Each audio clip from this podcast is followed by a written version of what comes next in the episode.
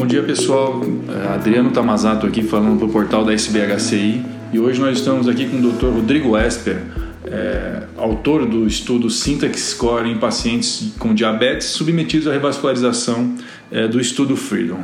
Bom dia, Esper. Bom dia, Adriano. Prazer falar com vocês da SBHCI. Bom, Esper, parabéns inicialmente pelo seu artigo e, em primeiro lugar, eu gostaria que você comentasse é, sobre o contexto desse artigo, de onde veio a ideia.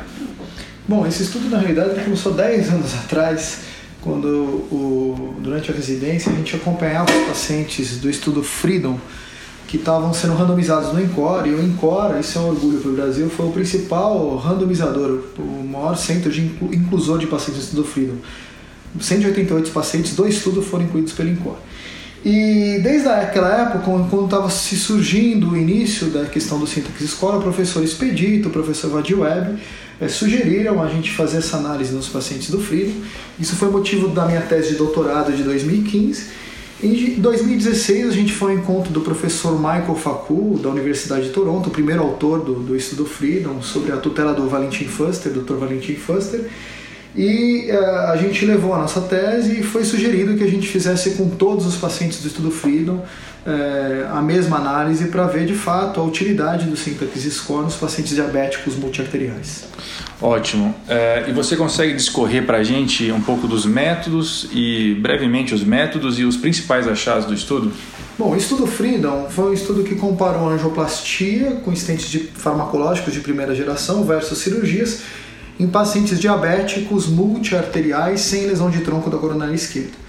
Foi incluído mais de 150 centros em mais de 50 países. O total foram de 1.900 pacientes, onde eles foram randomizados para revascularização cirúrgica versus estentes farmacológicos e foram um segmento médio de 3,8 anos. Alguns pacientes tinham um segmento de, de 5 anos. E a ideia foi, os syntax score foram calculados é, por um core lab e a ideia era ver se o syntax score de fato ele era um preditor de eventos cardiovasculares nos pacientes do grupo angioplastia e cirurgia e se ele era de fato uma boa ferramenta para tomada de decisão é, angioplastia versus cirurgia. É, então esse foi mais ou menos o contexto da metodologia utilizada nesse estudo. Uh, e os achados principais uh, foram quais, Esme? Bom, o que a gente percebeu, uh, o Syntax Score ele serve para duas coisas. Primeiro, para predição de eventos. Segundo, para comparação de estratégias de tratamento. São duas análises distintas que a gente fez nesse trabalho.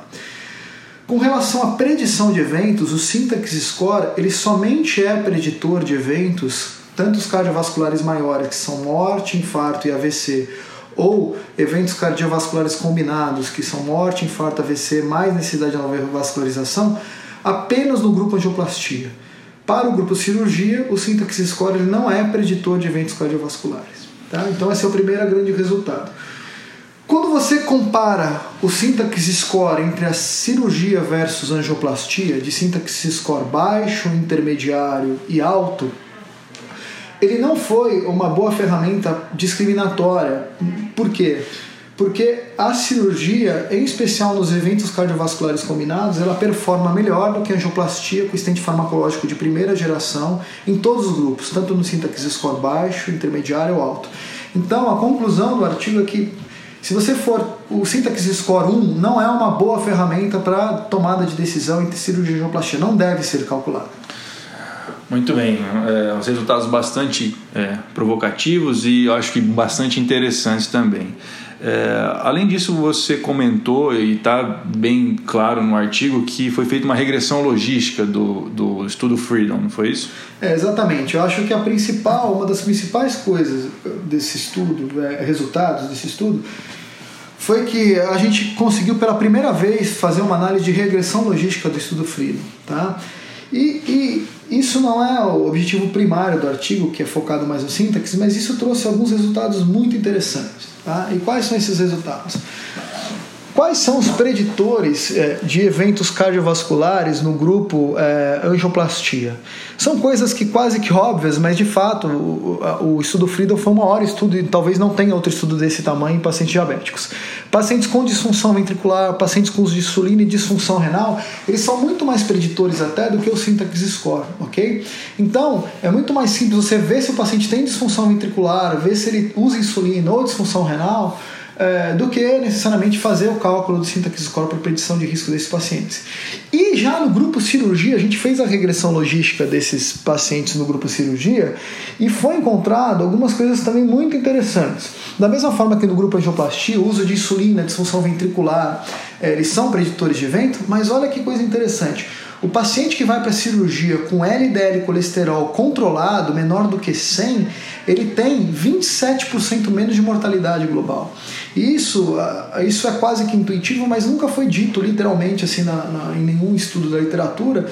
E talvez isso possa até tender a mudar um pouco a conduta. Talvez seja interessante estabilizar a placa de gordura desses pacientes, com, mantendo um LDL colesterol na meta para diabéticos, é, menor do que 100 para uh, ter o um melhor resultado de pacientes que vão ser submetidos à cirurgia de vascularização miocárdica. É, muito legal. E, e, uma outra dúvida que me ocorreu quando eu estava lendo o artigo, foi feita alguma análise com algum outro score, por exemplo, Syntax 2? Não, na realidade, assim, é, a, até na discussão do artigo, essa é a grande sugestão do artigo. Em resumo, a, esse artigo ele mostra que o Syntax Score para comparar cirurgia e angioplastia, o Syntax Score ele não é bom, mas que você incluir variáveis clínicas e algum tipo de score seria uma ferramenta mais interessante. Então, por exemplo, o Syntax Score 2, que inclui variáveis clínicas, ele certamente talvez ele possa ser um score mais útil para predição de eventos. E tem outros scores, tem o Global Risk Stratification, que associa o Syntax ao Euroscore. Então, se você quiser utilizar alguma ferramenta de score para análise, é, de pacientes diabéticos, comparar qual a melhor estratégia, cirurgia versus angioplastia, certamente tem que ser um score que inclua variáveis clínicas, e isso é até uma deixa para um próximo estudo a respeito do tema. Né? Certamente o Syntax Score 2 ele vai ser mais assertivo na predição de, de, de, de risco e comparação entre cirurgia e angioplastia da melhor estratégia de revascularização. Muito bom, Esper, muito bom, mensagens muito claras. É, uma mensagem final, uma mensagem final de, de final de ano para os nossos ouvintes aí. Bom, primeiro é um prazer estar aqui no site da SBHC, do qual fui co-editor durante muitos anos. É, eu acho que esse trabalho é um, é um, é um orgulho é, assim, para o Brasil. É, você tem uma publicação no, no, no, Jack como primeiro autor, um brasileiro, eu acho que isso é uma, é uma conquista nossa, eu divido com vocês essa conquista. Agradecer ao professor Expedito Ribeiro ao longo desses anos, professor Vadir Webb, professor Michael Facu, da Universidade de Toronto, que deu todo o suporte e é um co-primeiro autor comigo desse trabalho.